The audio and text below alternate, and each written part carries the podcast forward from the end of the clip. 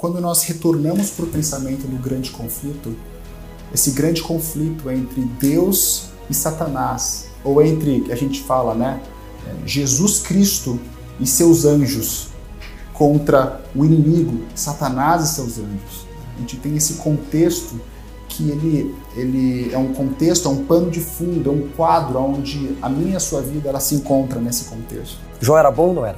A Bíblia diz que Jó era perfeito em tudo que fazia. Jó era amigo de Deus? Jó era amigo de Deus. Jó sofreu? Sofreu. Porque é que pessoas que servem a Deus têm que sofrer. A ironia das respostas de Deus é: Jó, se você não sabe como funciona o mundo natural, imagina um mundo moral que é muito mais complexo. Agora, eu controlo, eu, Deus, sou todo poderoso e controlo o mundo natural. Da mesma forma, Jó, eu, Deus, eu também controlo o mundo moral.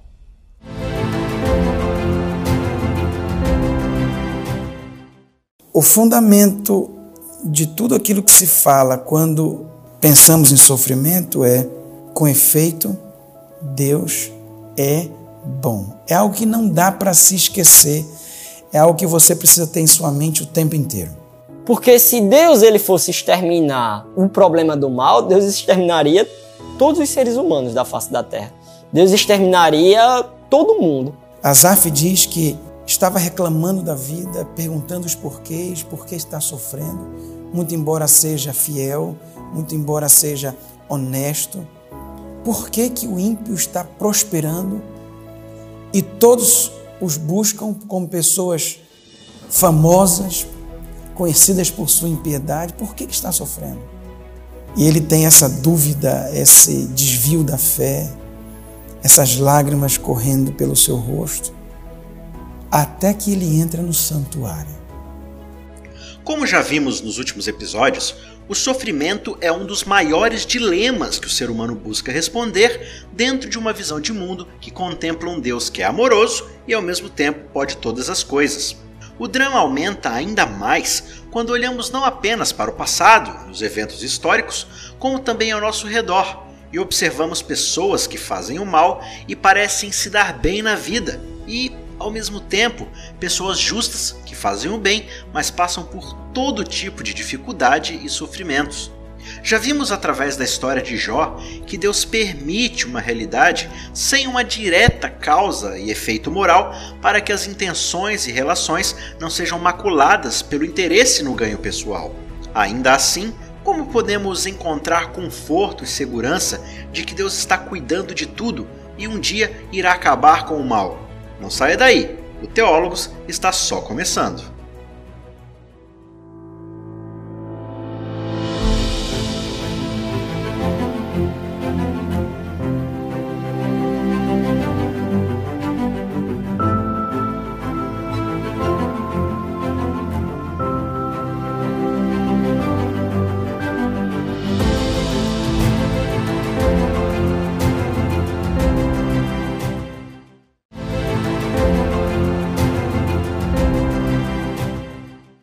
Todos que passam por sofrimento sempre se perguntam, é uma pergunta natural que vem: por que, que eu sofro? Alguns dizem, não, não se deve perguntar por quê, se deve perguntar para quê. Independente disso, lendo a palavra, é, numa sala de aula, eu li Salmo 73. E comecei a encontrar ali a resposta de Deus ao sofrimento humano que vem através do santuário. E, e o Salmo 73 parece que é uma, um noticiário, um jornal de hoje em dia. É, quando Asaf começa a perguntar para Deus exatamente as perguntas que nós fazemos hoje. E eu gostaria de ler com você esse texto em Salmo 73, o Salmo 73 todo. O Salmo 73 começa o primeiro verso dizendo: Com efeito, Deus é bom para com Israel, para com os de coração limpo. Quando se fala em sofrimento, Asaf coloca primeiramente o fundamento. É necessário relembrar, mesmo quando as lágrimas estão caindo, de que Deus é bom. Toda vez que se pergunta por quê, ou para quê, o que seja, a pessoa vai entrando num, num, num raciocínio que muitas vezes termina em heresia. A pergunta, por exemplo, bom, se Deus é, é amor e Ele permitiu que o sofrimento chegasse para alguém que não merece, é, Deus permitiu porque Ele é sádico ou Ele não tem força suficiente e por aí vai. Mas o fundamento de tudo aquilo que se fala quando pensamos em sofrimento é, com efeito, Deus é bom. É algo que não dá para se esquecer, é algo que você precisa ter em sua mente o tempo inteiro. O mal está atrelado muito a uma ideia da gente não olhar as coisas tal como elas são. Então vamos pensar no seguinte: no nosso corpo, por segundos, as nossas células estão o tempo todo se multiplicando, é, o, o, nosso sangue está correndo, o nosso coração está batendo, o nosso olho está funcionando corretamente, a gente está ouvindo bem, falando bem, etc. Você tem o seu corpo funcionando da forma como ele deveria funcionar. Qual é a ironia? É que quando uma célula ela começa a se multiplicar de forma é, errada, quando uma célula ela faz uma cópia de si e essa cópia dá um erro, você contrai algum você pode contrair algum problema. Você pode contrair câncer, você pode contrair um problema no sangue, um problema de pele, etc. E aí pensa agora no seguinte: as pessoas quando adquirem esses problemas, elas começam a pensar: Deus, mas por que o Senhor fez isso comigo? E uma coisa que Deus, ele muitas vezes ele responde, diz respeito ao seguinte: mas olha o cenário das coisas. Olha o quanto eu fui bom com você. Olha o quantas vezes eu deixei o seu coração bater, olha o quantas vezes o seu sangue correu, olha o quantas vezes o você funcionou da forma como você deveria funcionar. E aí as coisas funcionaram corretamente e bem, e tudo funcionou em ordem. E a gente, a gente tá, eu tô respirando agora e eu não pergunto, mas Deus, eu sou tão pecador e o Senhor deixa isso acontecer. A gente não, faz, não fica raciocinando nessas formas. Uma vez ou outra a gente raciocina. Mas quando dá um problema com a gente, quando dá algo errado com a gente, então a gente vira para Deus e diz: Senhor, mas por quê? Por que isso, Deus? Por que esse problema comigo? Né? Que é uma é, é uma ironia. A gente, Deus é gracioso, Deus é bondoso, e diz lá em Mateus no capítulo 5 que Deus derrama o sol e a chuva sobre bons e maus.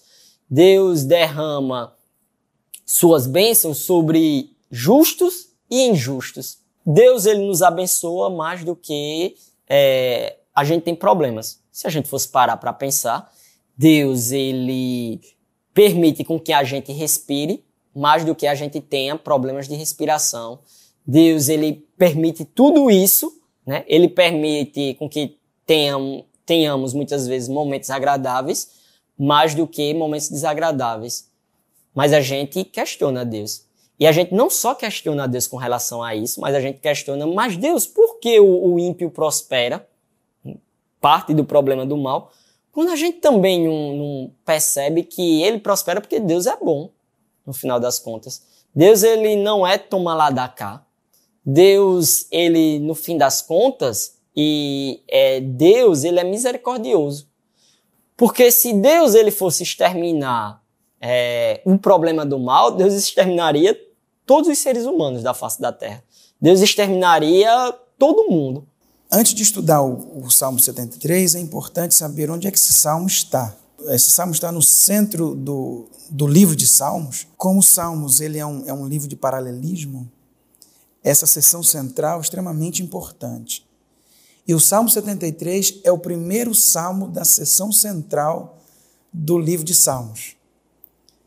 Ou seja, é um salmo especial que tem uma, uma, uma localização e, portanto, uma mensagem especial para o leitor da Bíblia.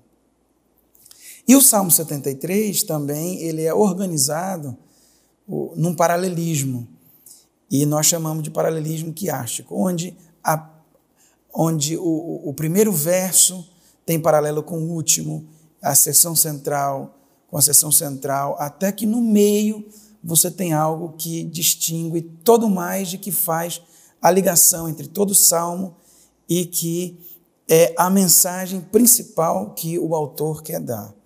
Então, esse paralelismo, é a, a parte inicial com a parte final, a parte do meio, e aí no centro algo diferente. Na parte inicial, nós temos, como eu já falei, com efeito, Deus é bom para com Israel, para com de coração limpo, que é a base do tema do sofrimento. Se lembrar que Deus, que Deus é bom. E o salmo termina dizendo: "Quanto a mim é bom estar junto a Deus", no verso 28. No Senhor Deus põe o meu refúgio para proclamar todos os seus feitos. Então, tendo posto esses dois parâmetros da bondade de Deus e da beleza que é estar do lado de Deus, o, o salmista então desenvolve o tema do sofrimento. Quanto a mim, porém, quase me resvalaram os pés. Pouco faltou para que se desviassem os meus passos, pois eu invejava os arrogantes ao ver a prosperidade dos perversos. Para eles, não há preocupações, o seu corpo é sadio e nédio não partilham das canseiras dos mortais, nem são afligidos como os outros homens. Daí a soberba que os cinge como um colar e a violência que os envolve como um manto. Os olhos saltam-lhes da gordura, do coração brotam-lhes fantasias. Motejam e falam maliciosamente, da opressão falam com altivez. Contra os céus desandam a boca, e a sua língua percorre a terra. Por isso, o seu povo se volta para eles e os tem por fonte de que bebe a largos sorvos. E diz: Como sabe Deus? Acaso há conhecimento no Altíssimo? Eis que são estes os ímpios, e sempre tranquilos aumentam suas riquezas. Com efeito, inutilmente conservei puro o coração e lavei as mãos na inocência, pois de contínuo sou afligido e cada manhã castigado. Se eu pensar em falar tais palavras, já aí teria traído a geração de teus filhos. Em só refletir para compreender isso, achei muito pesada tarefa para mim. Parece que Azaf está descrevendo a comunidade brasileira atual, onde o ímpio, aquele que faz falcatruas, que rouba, que mente, se dá bem, e o justo, o cristão, o fiel, está sofrendo coisas que ele mesmo não criou. Jó descreve a prosperidade dos perversos, aqui no capítulo 21, de 7 a 13. Ele se refere a três imagens clássicas da felicidade. A primeira, posteridade assegurada, ou seja, os filhos nascerão. Um ambiente doméstico tranquilo. Terceiro, a prosperidade, na imagem do rebanho fecundo que vai reproduzir e que vai trazer cada vez mais bens. Além dessas três imagens que apresenta, ele vai acrescentar mais duas: filhos contentes e a morte num ambiente de felicidade e tranquilidade. Mas quando a gente olha atentamente, a sociedade bíblica já colocou ali o, o título, nós vamos observar que essas cinco condições elas descrevem o desfrute do ímpio. É o ímpio que desfruta tudo isso, porque normalmente, quando a Bíblia vai falar a respeito do sofrimento do ímpio, ela fala normalmente num contexto de juízo. Quando as Sagradas Escrituras tratam do sofrimento, elas tratam do sofrimento do Filho de Deus. É o Filho de Deus que sofre o sofrimento exatamente por ser filho de Deus. Eu experimento isso na minha vida. A minha mãe, uma, uma pessoa maravilhosa, aos 11 meses de idade fica paralítica, poliomielite, hoje, por causa de um glaucoma cega, a mãe morre cedo e sofreu a vida inteira. Hoje, para se locomover é muito difícil, porque além de paralítica cega, e se pergunta por que com uma mulher tão cristã, a ponto de orar para Deus, para Deus permitir que ela possa caminhar num dia de chuva, pedindo Deus, por favor, para a chuva um pouquinho só para eu caminhar. pessoa tão íntima de Deus e ao mesmo tempo tão inocente, sofre tanto? É o que se pergunta. Eu tenho um sogro, eu tive é, um homem fiel a Deus, pastor dedicado, que trabalhou nos lugares mais difíceis do estado de Minas Gerais. 35 anos de trabalho é, dedicado. Se aposenta e com dois meses descobre um câncer. câncer nos ossos, já se espalhando por todo o corpo. E ele, ele morre. Oramos muito a Deus, Senhor, salva. Por que, que o justo sofre? Quando o ímpio, que deveria ser o que está, estaria sofrendo como consequência do seu próprio pecado, não está sofrendo. Essa é a pergunta de Asaf. Segundo o profeta Jeremias, alguns ímpios, alguns perversos prosperam. E eles até têm nos lábios o nome de Deus, a palavra de Deus, eles têm nos lábios, Jeremias capítulo 12, 1 e 2, mas eles não têm Cristo no coração. Isaías 29, 13 é citado por Jesus, ele disse, esse povo honra-me com os lábios, mas o seu coração está longe de mim. Em vão me adoram, seguindo preceitos de homens. Jeitosamente aniquilais os mandamentos de Deus para seguir a vossa própria tradição. Malaquias também se refere a eles como os que prosperam. Malaquias 3, versículo 15. Bem interessante quando nós observamos essa perspectiva, que é algo completamente diferente do que tem sido colocado, particularmente nos, nos dias de hoje, onde nós temos uma tal de teologia da prosperidade que tenta infundir na cabeça das pessoas que a felicidade está na aquisição de bens materiais. E Asaf, como muitos de nós, e eu já tive esses embates com Deus, está a ponto de abandonar a fé. Eu me lembro muito bem no dia do, do funeral do meu sogro saindo do cemitério, depois de ver o caixão sendo coberto pela terra, saí com essa pergunta: Por que, Senhor? Tem gente aqui do meu lado que fuma há 30 anos e não tem um problema. Por que o Senhor permite tudo isso? Nessa hora vem esse pensamento de, de, de, de Asaf. Leonardo, Deus é bom. Mas eu entendo por quê. Preciso encontrar para a minha vida conforto para esse momento. Mas graças a Deus o texto de Salmos não para aqui, no verso 16, quando ele diz em só refletir para compreender isso, achei muito pesada a tarefa para mim. No verso 17 vem a transformação de toda de todo o pensamento de Asaf, quando ele diz: Até que entrei no santuário de Deus e atinei para o fim deles. Até que. Ou seja, Asaf diz que estava reclamando da vida, perguntando os porquês, por que está sofrendo, muito embora seja fiel, muito embora seja honesto. Por que, que o ímpio está prosperando e todos os buscam como pessoas famosas, conhecidas por sua impiedade? Por que, que está sofrendo? E ele tem essa dúvida, esse desvio da fé, essas lágrimas correndo pelo seu rosto, até que ele entra no santuário. O que, que aconteceu no santuário para mudar a história? Tu certamente os pões em lugares escorregadios e os fazes cair na destruição. Como ficam de súbito assolados, totalmente aniquilados de terror. Como ao sonho, quando se acorda, assim, ó Senhor, ao despertares, desprezarás a imagem deles. Quando o coração se me amargou e as entranhas se me comoveram, eu estava embrutecido e ignorante, era como um irracional à tua presença. Todavia, estou sempre contigo. Tu me seguras pela minha mão direita. Tu me guias com o teu conselho e depois me recebes na glória.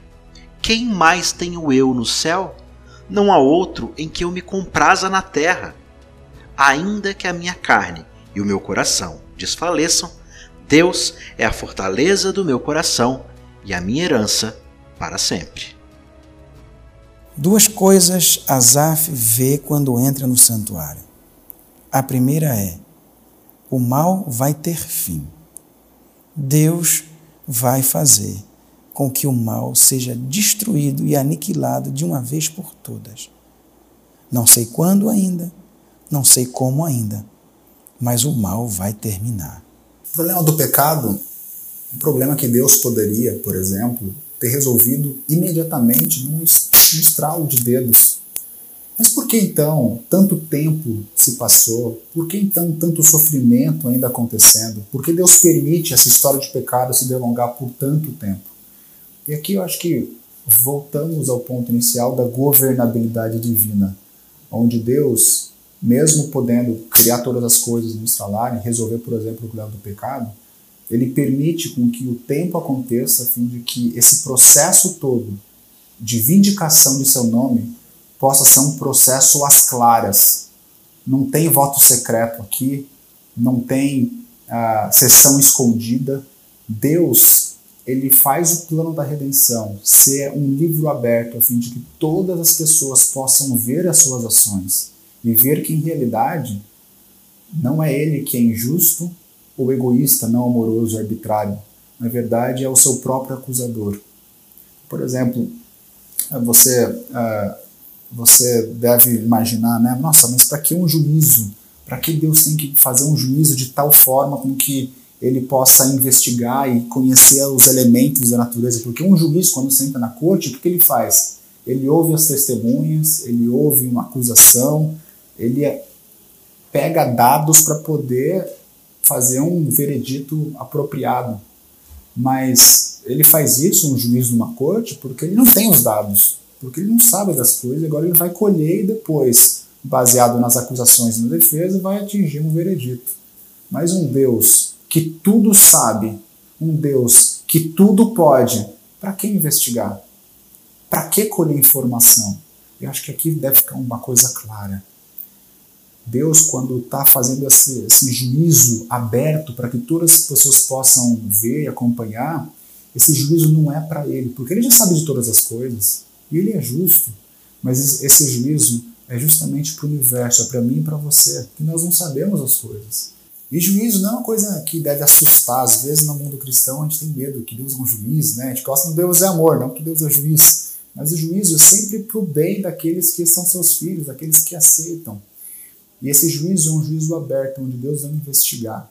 Por exemplo, quando a gente vê na própria queda em Gênesis capítulo 3, a gente vê que antes de Deus executar um juízo, Deus ele vai, ele faz perguntas. Onde vocês estão? Gênesis 3 e 9. É uma investigação ali. No caso da Torre de Babel, mesma coisa. Antes de Deus espalhar o povo, Deus primeiro fala que ele desce, ele vê o que está acontecendo, volta, depois ele desce e aí sim ele espalha o povo. Então Deus primeiro ele investiga, em outras palavras, ele dá tempo, né? ele manda a gente antes para poder falar, para poder observar, e depois Deus ele executa os seus planos. Para que essa investigação se Deus sabe de todas as coisas? Não é por causa de Deus, mas é para que o tempo ocorra, a fim de que não haja dúvidas de que quando ele faz algo, ele faz algo na melhor das intenções para os seus filhos, respeitando a liberdade de cada um. E a segunda coisa que Asaf vê no santuário é a presença de Deus. É Deus segurando Asaf pela mão, estando ali presente com ele, o acompanhando segurando pela mão e conduzindo para pastagens mais verdes. Às vezes as pessoas pensam assim: é, Deus não está olhando para mim, porque se Ele estivesse olhando para mim, eu não estaria passando por esse sofrimento. Mas as coisas não são bem assim. É no momento em que nós estamos sofrendo mais, é que Ele está mais próximo de nós. E Ele está desenvolvendo o nosso caráter, está nos peneirando, está nos fortalecendo, está nos tornando aptos para vivermos com Ele na vida celestial para vivermos com Ele a vida eterna. No santuário, Asaf vê duas respostas para o sofrimento dele. A primeira, Deus vai dar fim ao mal. Deus é o único juiz justo que vai julgar corretamente todo o mal que há. E o ímpio que hoje se felicita e se congratula com sua impiedade, um dia vai receber o justo juízo que vem do Deus, de Deus. E a segunda coisa que ele vê é Deus está presente, mesmo em meio à angústia, à dor e ao sofrimento. É nesse momento de maior choro, é nesse momento de maior dor que Deus segura pela mão. A tragédia e o sofrimento, de fato, são difíceis de entender, difíceis de explicar e duras com a nossa fé. É muito fácil colocarmos a culpa em Deus e nos tornarmos cínicos e amargos com Ele. Muitas vezes pedimos respostas, mas ganhamos apenas silêncio. Como podemos manter a fé diante das ruas sem saída da vida? Como o santuário pode me ajudar a sentir a presença e o cuidado de Deus nos momentos em que me sinto mais sozinho? Agora, a pergunta que se faz é: como que eu vejo isso no santuário? Aqui Asaf simplesmente diz que é assim. Mas como eu gosto de estudar a Bíblia, eu quero saber como que é isso. E eu vejo no livro de Abacuque uma resposta muito importante, interessante. Parece que é o, o, o Salmo 73 ampliado. Porque o livro de Abacuque começa assim: Senhor, até quando eu vou gritar violência? E parece que o Senhor não faz nada. Será que o senhor está dormindo? Fala assim: a justiça é torcida. O mal é que está se dando bem, a pessoa má. O justo está sofrendo na mão do ímpio. E, e parece que o senhor está indiferente, está dormindo por acaso. Até quando eu vou gritar violência o senhor não faz nada. Então, no tempo de Abacuque, já dizia: Senhor, compensa fazer o que é certo? Olha aí quem está se dando bem. Muito atual a mensagem dele. A mesma reclamação de Asaf e com certeza é reclamação de quase todas as pessoas com quem eu tenho entrado em contato.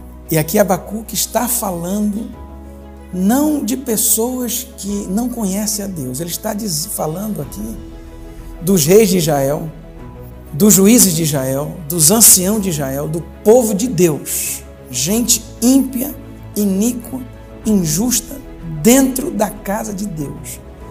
Ele está reclamando, reclamando da por que, que a viúva, por que, que o órfão, por que, que os estrangeiros estão sofrendo na mão de pessoas que supostamente dizem que são de Deus, mas usam o nome de Deus para oprimir os outros?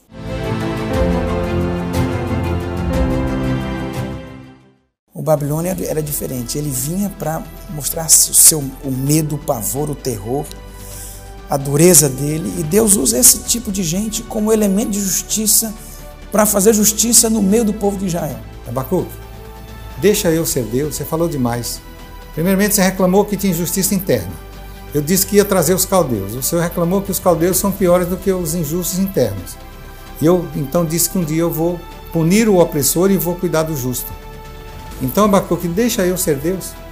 Deixa eu atuar com quem eu quiser, no tempo que eu quiser. Fique calado, você falou demais.